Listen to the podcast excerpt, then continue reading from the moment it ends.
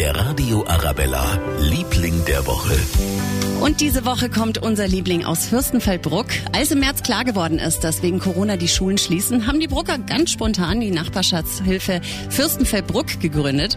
Und egal ob äh, Kinderbetreuung, Einkäufe, Telefonseelsorge oder sogar die Produktion von medizinischen Schutzkitteln, die Brucker haben einfach alles gemacht. Gründerin Monika Graf. Bei all diesen Aktionen haben unendlich viele Helfer richtig geschuftet und so kamen wir dann auch bis Anfang Juli schon über 6500 Arbeitsstunden an ehrenamtlicher Hilfe zusammen. Und viele Aktionen laufen auch nach wie vor und werden auch in Zukunft weiter bestehen bleiben.